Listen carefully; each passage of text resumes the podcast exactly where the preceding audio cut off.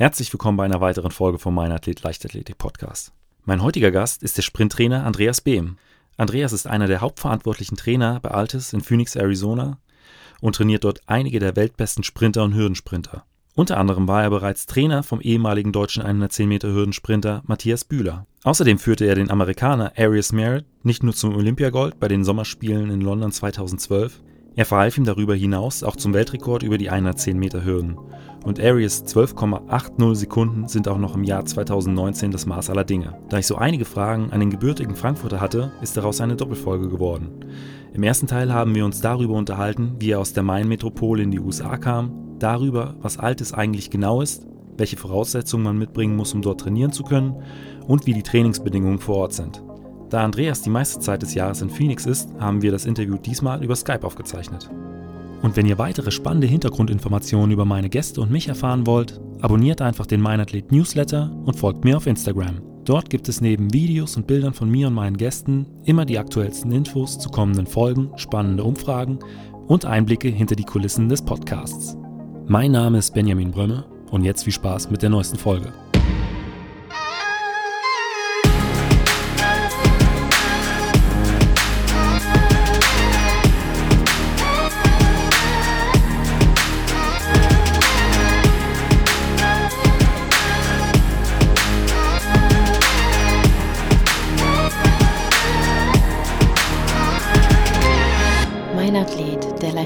Leichtathletik-Podcast aus Frankfurt am Main. Andreas, ich habe es ja eben im Intro schon äh, angesprochen. Du bist äh, nicht äh, in den USA geboren, trainierst dort schon sehr lange Athleten. Ähm, wo bist du denn tatsächlich geboren? Ja, hallo Benjamin, freut mich äh, hier zu sein. Ich bin in Frankfurt geboren. Ach, tatsächlich auch äh, in der Stadt von Mein Athlet Podcast quasi? Ja, das ist richtig. In, in äh, Bornheim aufgewachsen, zum Teil meiner, meiner Jugend, ja. Berger Straße oder direkt um, um die Ecke? Ja, direkt um die Ecke, wirklich. Direkt um die Ecke von der Berger Straße, auch in Frankfurt äh, Abitur gemacht. An der Herder-Schule, die es jetzt, glaube ich, gar nicht mehr gibt, leider. Das war, das war direkt in der Nähe vom Zoo. Und ähm, wie bist du dann zur Leichtathletik gekommen? Warst du selbst mal Athlet? Äh, nein, äh, ich war mittelmäßiger Tennis- und Fußballspieler im Verein. Ähm, und ja, also ich war nie Leichtathlet, ich war auch relativ langsam. Ähm, es ist eine etwas längere Geschichte. Ich wollte immer in Sport arbeiten, aber wusste nicht genau, was ich machen wollte. Ich wollte eigentlich zuerst so ähm, Manager werden, also so Manager vom Fußballverein oder Basketballverein oder American Football Verein. Und ich dachte mir, wenn ich Bewegungsabläufe verstehen kann, dass ich dann eben auch die besten Talente erspähen könnte. Und so habe ich meinen Weg zur Leichtathletik gefunden, um einfach Bewegungen zu studieren und zu lernen, um es vielleicht in andere Sportarten anwenden zu können. Aber dann habe ich mich in die Leichtathletik sozusagen wirklich hereingesteigert und es hat mir so gut gefallen. Also die menschliche Seite, der, individuelle Kampf, ähm, die, äh, die Wissenschaft, die in der Leichtathletik angewandt werden muss, auch die Kunstfertigkeit äh, des Trainers mit den individuellen Athleten. Das hat mir dann so gut gefallen, dass ich dann auf einem langen Werdegang äh, mich zur Leichtathletik gefunden habe. Dann hast du irgendwann gesagt, okay, äh, ich werde Trainer und äh, arbeite nicht im Management. Hm, ja, genau, so ist es passiert. Aber es war nie direkt mein Plan. Ich wollte in meinen Sport arbeiten, aber ich habe dann praktisch einen, einen anderen Weg in den Sport eingeschlagen, als ich eigentlich geplant hatte, sozusagen. Und auf welche Disziplin hast du dich dann spezialisiert? Ähm, also ich habe wirklich in meinem Werdegang alles von Sprint- und Hürdendisziplinen trainiert. Äh, also 100, 200, 400, dann die Kurz- und Langhürden und auch äh, Staffeln natürlich auch. Aber momentan bin ich eben, wo ich arbeite, bin ich eben auf äh, Kurzhürden spezialisiert, weil wir haben auch, ich habe auch Trainerkollegen und einer betreut eben die Kurzsprintgruppe und dann einer betreut die 400 Meter Sprinter. Du hast ja jetzt schon angesprochen, deine Trainingsgruppe in den USA. Wie bist du denn dann äh, schlussendlich in die USA gekommen und äh, wann? Also ähm, mein, mein Vater ist Deutscher und meine Mutter ist Amerikanerin. Also ich hatte äh, sozusagen immer einen Zugang zu den USA. Ich habe auch oft äh, in den USA äh, als Kind ähm, gewohnt, so ferienmäßig. Ähm, meine Mutter ist aus Philadelphia und äh, bin natürlich auch aufgewachsen, zwei, zwei oder mehrsprachig aufgewachsen. Ich habe auch acht Jahre in Spanien gelebt als Kind. Aber ähm, also konnte so, also Englisch war eigentlich meine Erst- oder Zweitsprache äh, und hatte eben auch einen äh, amerikanischen Pass. Und von daher bin ich nach dem Abitur in die USA zum Studieren. Ähm, ich habe mir gedacht, US-Universitäten US haben eben viele äh, Sporteinrichtungen und viele Sportmöglichkeiten, sodass es sehr, sinn, äh, sehr sinnvoll war, äh, für mich in die USA zu gehen, um dort äh, zu studieren und eben mich ähm, aktiv äh, und sehr praktisch äh, auch mit diesen Sportmannschaften äh, auseinandersetzen zu können und dort zu lernen. Und dort bin ich eben äh, seit 1999 nach meinem Abitur bin ich in die USA gegangen und habe dort eben Sportmanagement, weil ich eben Sportmanager werden wollte, studiert und äh, habe dann gleichzeitig auch dort an der Universität von Tennessee mit der Leichtathletikmannschaft ausgeholfen. Ich habe meist mit den, mit, es gab, die Mannschaften waren in Männer- und Frauenmannschaften geteilt. Ich hatte eine äh, Aushilfsposition bei den Frauen, das eben sehr mit meinem Studium in Einkling kam. Äh, die Frauen waren äh, eine Mannschaft, die sich gerade noch entwickelt hatte, aber die Männermannschaft war sehr gut. Zum Beispiel, als ich dort war, äh, war auch Justin Gatlin als Student unterwegs. Der ist dann als junger, äh, ich glaube 19- oder 18-Jähriger schon unter 10 und unter 20 äh, Sekunden gelaufen. Die hatten auch, auch sehr schnelle Leute die Männer sind Meister, ich glaube, ein Jahr nachdem ich weg war, Meister geworden, Universitätsmeister. Und die hatten wirklich eine tolle Truppe. Ich hatte damit überhaupt nichts zu tun, außer dass ich eben von den Trainern gelernt habe und äh, ich eben jeden Tag diese ganz schnellen Leute Bahn hoch und runter sprintenden sehen konnte. Wobei ich aber nicht genau wusste, noch nicht wusste, äh, was ich äh, damit anfangen sollte, weil ich war noch ganz neu in die Leichtathletik eingestiegen. Und war das für dich damals ein äh, Problem oder wie wurdest du von den anderen Trainerkollegen empfangen? Du hast gesagt, du bist nach dem Abitur in die USA gegangen, du warst äh, also noch ein sehr, sehr junger Trainer. Gab es da irgendwie Akzeptanzprobleme oder war das alles völlig unproblematisch? Ähm, also es gab keine Akzeptanzprobleme, weil zu dem Zeitpunkt war ich eigentlich nur als, ich weiß gar nicht, wie man das nennt, ähm, es war praktisch Teil meines Studiums. Ich, musste, ich war eben als Student dort, nicht als Vollzeittrainer. Äh, ich habe praktisch nur ausgeholfen und gelernt. Ähm, was wirklich, bis ich Trainer wurde, waren verschiedene Stufen zwischendrin. Es war zuerst an der Universität von Tennessee. Dort habe ich äh, mit Coach Vince Anderson sehr viel gelernt. Äh, der war eben Justin Gatlins Universitätstrainer und hat auch sehr andere, sehr viele andere schnelle Leute betreut. Nach Tennessee bin ich zu meinem Masterstudium an die Universität von Texas gegangen. Dort hat, kann, war zufällig Trainer Dan Path, der war äh, Donovan Baileys äh, Coach, er ist Greg Rutherfords Coach gewesen, also Weltrekordler im 100-Meter-Sprint, äh, Olympia, äh, im Weitsprung, Greg Rutherford und viele andere in verschiedenen Disziplinen. Und unter dem konnte ich dann eben auch praktisch äh, lernen und ein bisschen aushelfen und mich so weiterentwickeln. Zu dem Zeitpunkt wusste ich immer noch nicht, dass ich Leichtathletiktrainer werden wollte, sondern eben ich habe einfach weiter Bewegungsabläufe studiert. Danach kam ein Praktikum äh, bei, das heißt jetzt Exos und hieß damals Athletes Performance. Das ist eine große Firma, die trainiert sehr viele äh, NFL, NBA, Athleten. Und dort habe ich dann äh, praktisch vier Monate verbracht und habe gesehen, wie äh, Athleten äh, Schnelligkeit und Kraft ähm, in einer anderen Sportart als Leichtathletik trainieren und habe gesehen, dass es eben sehr viel äh, Anwendungsprinzipien von der Leichtathletik auch in diesen Sportarten äh, angewendet werden, aber dass es Bedarf gibt, noch mehr äh, und vielleicht feiner zu arbeiten. Nach dem Zeitpunkt bin ich dann für acht Jahre nach Texas A&M Universität gegangen.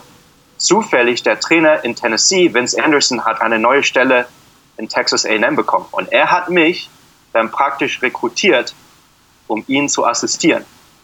Coach Anderson war Assistenztrainer, also war ich praktisch der Assistenztrainer zum Assistenztrainer. Ja. Äh, und habe dann praktisch einen acht Jahre langen Lehrgang in Leichtathletik gemacht. Ich sage, das ist praktisch meine Doktor, meine unoffizielle Doktorarbeit. Das war dann acht Jahre lang äh, praktischer Lehrgang und habe ähm, mehrere, also viele Jahre eben gelernt und dann eben mich weiterentwickelt und dann weiter und weiter und weiter als Trainer aufgebaut. Es fing an, dass ich eben ausgeholfen habe. Ein paar Jahre später waren wir dann sehr erfolgreich als Universitätsmannschaft. Äh, da kamen sehr viele Professionelle dazu. Ich hatte Zeit, äh, die Professionellen morgens zu trainieren. Also habe ich praktisch morgens Professionelle trainiert, äh, nachmittags zwei oder drei Universitätseinheiten äh, geholfen zu trainieren und zwischendrin waren eben noch Krafteinheiten. Also ich habe wirklich aus vier Einheiten pro Tag trainiert, was dann eben meine Entwicklung sehr schnell beschleunigt hat. Und zwischendrin habe ich dann, was ich theoretisch nicht wusste, habe ich praktisch alles gelesen, alle Videos angesehen, die es praktisch über Leichtathletik gab oder ich in die Finger bekommen konnte, um mich dann theoretisch auch weiterzuentwickeln, gleichzeitig mit meiner praktischen Erfahrung, die ich eben in der Universitätsmannschaft hatte. Und wir hatten sehr, sehr schnelle Läufer dort. Und wie gesagt, ich, ich meine, ich bin eigentlich ein Produkt von ein bisschen Glück und vielen Trainern, die sehr erfolgreich waren und mich dann eben unterstützt und äh, aufgebaut haben und eben vieles, vieles äh, erklärt haben zu, zu, zu meinem Werdegang. Also das ist so, so ungefähr ist es dann eben entstanden. Wie viele Stunden standst du dann jeden Tag auf dem Sportplatz, wenn du sagst vier Trainingseinheiten am Tag? Also ich muss dazu sagen, ich habe mich dann auch teilweise auch finanziert durch Personal Training. Also mein Tag fing dann praktisch an morgens um 6 Uhr Personal Training. Äh, dann stand ich um 10 Uhr mit den Professionellen auf dem Sportplatz. Dann sind wir ungefähr um 12 in den Kraftraum.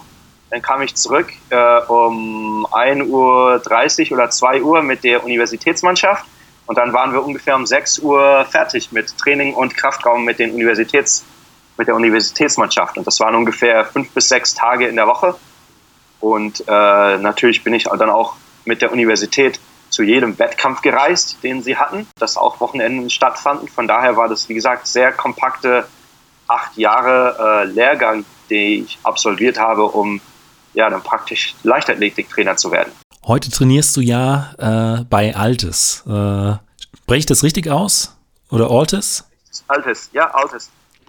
Ähm, kannst du dazu mal äh, ein bisschen was sagen? Was ist das genau und wo ist denn der Stützpunkt? Ja, also ich bin seit 2013 bei Altis. Altis ist ein Trainingszentrum in Phoenix, Arizona, also im Südwesten der Vereinigten Staaten. Es ist ein Trainingszentrum für Athleten, aber auch für Trainer. Also wir haben ungefähr 25 bis 30 Vollzeitathleten hier, meist in den Sprint Disziplinen. Aber äh, wir machen auch sehr viel Fortbildungskurse hier. Ich bin auch verantwortlich für die Organisation von verschiedenen Trainerkursen, verschiedenen äh, Therapiekursen und wir haben auch eine große Online-Präsenz mit verschiedenen Online-Lernmöglichkeiten äh, für Trainer und äh, Sportmediziner. Und welche Athleten trainieren dort so? Also dieses Jahr zum Beispiel, also äh, ich bin verantwortlich für Aries Merit, äh, der ist 110 äh, Hürdenläufer, momentan Weltrekordhalter und ja. 2012 Olympiasieger. Auch in unserer Gruppe ist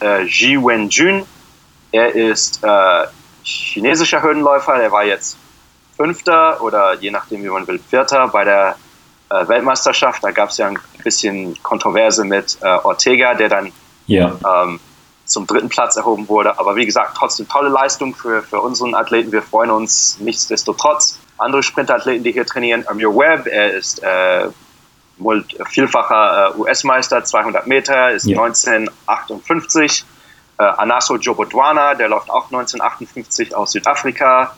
Äh, Paul Dedewo. Äh, wir haben verschiedene kanadische, kanadische Athleten. Wir haben eine Athletin aus Japan. Also es ist eine sehr äh, multikulturelle äh, Trainingsgruppe. Äh, und das macht natürlich auch viel Spaß, menschlich sich mit denen auszutauschen, weil die kommen aus verschiedenen Regionen der Welt. Und es ist halt ja sehr international. Ja, und auch absolute äh, Top-Athleten. Ähm, Gibt es bestimmte Voraussetzungen, um bei euch trainieren zu können? Also wir haben Voraussetzungen auf unserer Homepage, aber wir richten uns nicht strengstens danach. Äh, wirklich, worauf es darauf ankommt, dass man ein, ein, sicherlich ein gewisses Niveau hat, um mit der äh, momentanen Trainingsgruppe mitzuhalten. Weil äh, es, man muss natürlich auch, es, es funktioniert natürlich am besten, wenn man eben in der Gruppe trainieren kann.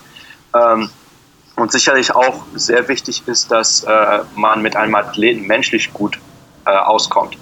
Wir sind sehr darauf gerichtet, eine sehr äh, positive und fördernde äh, Atmosphäre, Trainingsatmosphäre zu haben. Und da, von daher muss ein Athlet auch dazu beitragen und nicht irgendwie ein ähm, einer sein, der da quer schlägt und nicht dazu passt. Von daher menschlich, also athletisch muss man dazu passen, menschlich. Und dann muss es auch natürlich mit dem Trainer funktionieren. Ich glaube, äh, dass ein Trainer nicht immer der richtige Trainer ist für jeden Athleten, sondern man muss eben auch gut zusammenpassen. Äh, nicht nur von der Persönlichkeit her, sondern auch vielleicht vom von der Trainingsphilosophie. Äh, von daher ähm, ja, schauen wir uns das bei jedem Athleten an und äh, gucken, ob das dann auch sozusagen passt. Also quasi äh, würde es immer erstmal ein Probetraining oder so eine Probewoche geben, nach der dann entschieden wird, okay, das passt oder das passt nicht. Naja, ich meine, heutzutage kann man natürlich Videos von Athleten sehen in Wettkämpfen und man kann sich eben auch durch Gespräche unterhalten, was, was ein Athlet für äh, Schwächen und Stärken hat und was für ein Trainingssystem denen gut passt. Also man braucht eigentlich kein, kein Probetraining, aber das wird dann schon vorher äh, festgestellt. Wie gesagt, wir sind sehr flexibel, wir, äh, wir freuen uns über jeden, der anfragt. Und, äh, aber wir haben auch Nein zu Athleten gesagt, die auch sehr hohes Kaliber haben. Wir, wir denken vom Charakter oder menschlich, dass das eben nicht zu unserer Trainingsgruppe passt. Wenn man dann mit euch trainieren darf, äh, wie hoch sind dann die Kosten? Also das kommt auch darauf an, äh, ob ein Athlet, ähm, also wo ein Athlet gerade in seiner Karriere ist. Wir haben Athleten, die haben äh, Sponsoren. Wir haben auch Athleten, die sehr talentiert sind, die vielleicht noch jünger sind, die eben noch keinen Sponsor haben. Also das wird dann je nach, ähm, wie gesagt, Bedarf ist nicht der richtige Wort, aber je nach äh, Circumstance äh, dann ja. eben entschieden, wo ein Athlet gerade steht, was seine finanziellen Mittel sind. Äh, wenn jemand sehr, sehr talentiert ist und wir ihn unbedingt haben wollen, dann äh, können wir uns da sicherlich irgendwie arrangieren. Wie sind denn die Trainingsbedingungen bei euch vor Ort? Also in Bezug auf jetzt die Bahn, Kraftraum, äh, Physiotherapie im Prinzip, das Ganze drumherum? Äh, wir sind in Phoenix, Arizona, äh, weil es hier praktisch die ganze Zeit sonnig und warm ist. Also es gibt so gut wie keinen Winter. Ich glaube, letztes Jahr äh, haben wir vielleicht drei Tage im gesamten Jahr gehabt, wo wir draußen nicht tra hätten trainieren können. Ähm, also wir haben eine, eine Bahn, äh, normale Bahn, 400 Meter, achtspurig, äh, relativ neue, ähm, neuer Belag. Äh, wir, haben, äh, wir trainieren in Exos. Ähm, das ist ein, einer der besten Krafträume und Trainingszentren äh, der Welt.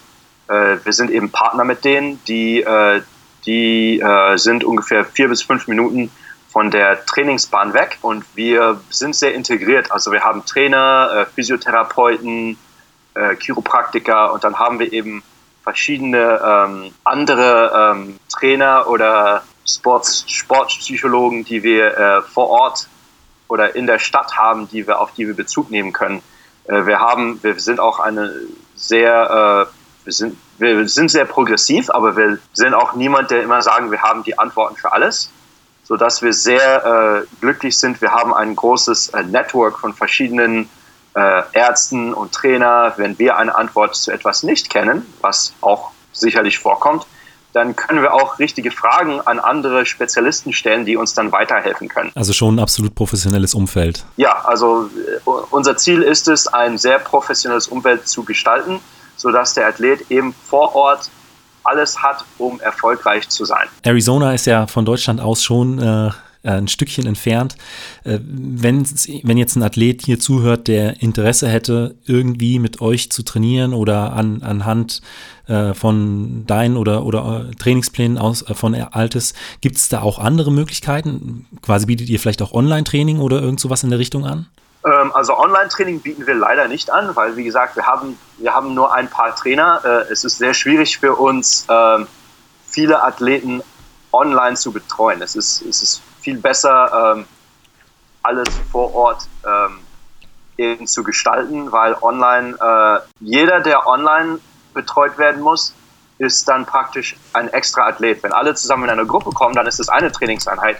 Wenn einer online betreut werden will, ist es dann praktisch eine separate Trainingseinheit. Ja, verstehe. So, dass es etwas kompliziert ist. Ähm, jo, wir haben Athleten, die eben nicht volljährig hier trainieren, die dann eben online betreut werden, aber die kennen unser System und unsere Trainingsmethodik relativ gut, sodass nicht eben alles äh, von vornherein erklärt werden muss. Ich denke auch, das wäre vielleicht nicht sonderlich praktisch für einen Athleten, alles online zu machen. Ich denke, es ist immer wichtig, einen Trainer vor Ort zu haben und eben diesen menschlichen Kontakt äh, zu haben. Es ist, man kann nicht eben alles auf Video sehen und ich denke, der Trainingsverlauf von Tag zu Tag ist auch sehr, sehr wichtig, dem, der, der eben online auch etwas verloren gehen würde. Und das war auch schon der erste Teil meines Interviews mit dem Trainer Andreas Behm. In der kommenden Folge dreht sich alles rund um das Thema Training im Hürdensprint. Andreas verrät, wie er sein Training gestaltet und wo er die Schwerpunkte setzt. Diese Folge solltet ihr also auf keinen Fall verpassen. Und wenn euch die heutige Folge gefallen hat, hinterlasst mir doch einfach ein kurzes Feedback bei Instagram, iTunes oder eurem Podcatcher und abonniert den Podcast. Mein Name ist Benjamin Brömme, vielen Dank für eure Zeit und bis zum nächsten Mal.